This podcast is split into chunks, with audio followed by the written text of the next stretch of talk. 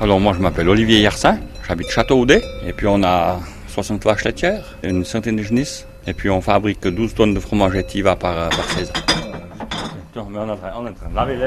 S'occuper des vaches, les mener à la montagne en été, les traire, vendre leur lait, en tirer le fromage de l'Etiva, cousin de luxe du gruyère, exporté dans le monde entier.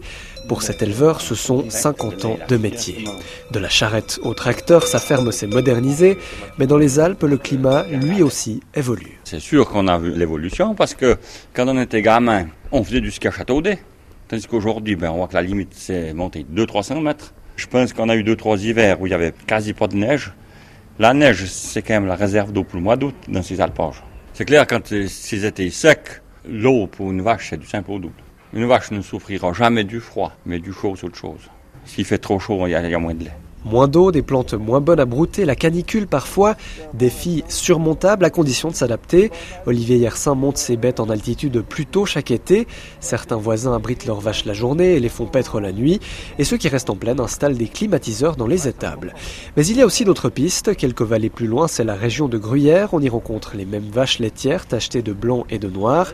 Sauf dans l'exploitation de Jérémy Delabailly, lui les a remplacées par des vaches grises, plus petites, une ancienne race de montagne plus rare mais plus robuste. Alors voilà, du coup, ben, ça c'est nos, grises rétiques. Euh, ça c'est Elisa, c'est une des trois premières qui sont arrivées sur notre exploitation quand on a changé. C'est des animaux qui, là, qui sont tout l'été sur le pâturage. L'hiver, on leur donne uniquement le foin et l'orgain qu'on produit sur l'exploitation.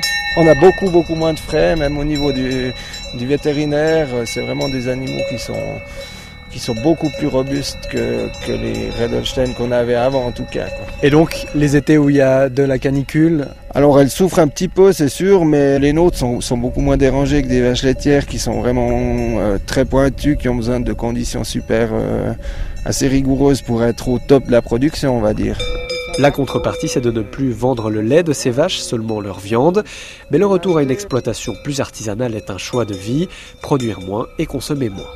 Ouais, comment nos grands-parents ils faisaient à l'époque pour avoir des bêtes euh, robustes, ils devaient bien faire sans antibiotiques, sans, sans ou très peu d'aliments concentrés. Donc du coup, vous faites plus de gruyère ah, du coup, on traite plus les vaches, on fait plus de gruyère. non, au village, ils en font encore du très bon, mais sans le lait de mes vaches. Chaque éleveur fait donc son choix, et pour les experts, pas question de généraliser. Alors, je m'appelle Jean-Charles Philipponnage, je suis responsable du secteur production animale au centre de conseil agricole de Grangeneuve. On ne peut plus dire on va maximiser la production laitière et on s'arrête là, mais ça fait en tout cas 15 ans que les éleveurs et leurs organisations réfléchissent dans un sens plus global en tenant compte de la santé des animaux, de la durabilité et du marché. Simplement, peut-être que le côté climatique va prendre plus d'importance, on va l'intégrer dans ces réflexions-là. Les chemins sont variés, mais le constat est partagé. Il ne suffit pas de produire plus, il faut produire mieux. Adaptation est le maître mot, y compris chez tous ceux qui restent dans le fromage. Le mot de la fin à Olivier Yersin. On s'adapte. Vous voulez faire quoi? Tu peux pas changer le temps, c'est comme ça.